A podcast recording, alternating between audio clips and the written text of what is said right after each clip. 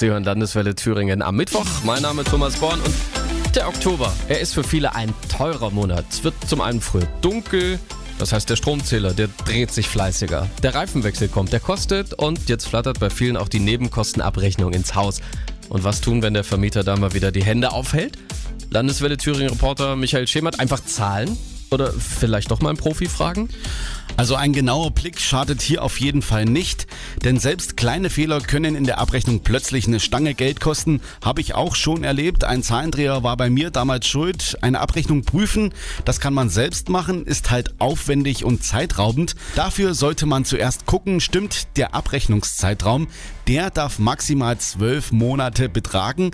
Punkt zwei ist sie rechtzeitig gekommen, denn für die Abrechnung hat der Vermieter nicht ewig Zeit. Nach einem Jahr muss er sie dir zugeschickt haben kommt die Abrechnung später, brauchst du nichts mehr zu zahlen. Es sei denn, der Vermieter kann beweisen, dass er dafür nichts konnte, hat der Bundesgerichtshof letztes Jahr so entschieden. Man kann sich aber auch helfen lassen vom Mieterbund oder der Verbraucherschutzzentrale. Das kostet dann zwar ein bisschen was, aber wenn man bedenkt, dass fast 90 Prozent aller Abrechnungen fehlerhaft sind, ist das gut investiertes Geld. Das stimmt, auf alle Fälle. Die Betriebskosten, sie flattern rein, lösen bei vielen Schnappatmung aus. Was da drin stehen darf und was definitiv nichts da drin verloren hat, für Sie in der Übersicht auf landeswelle.de.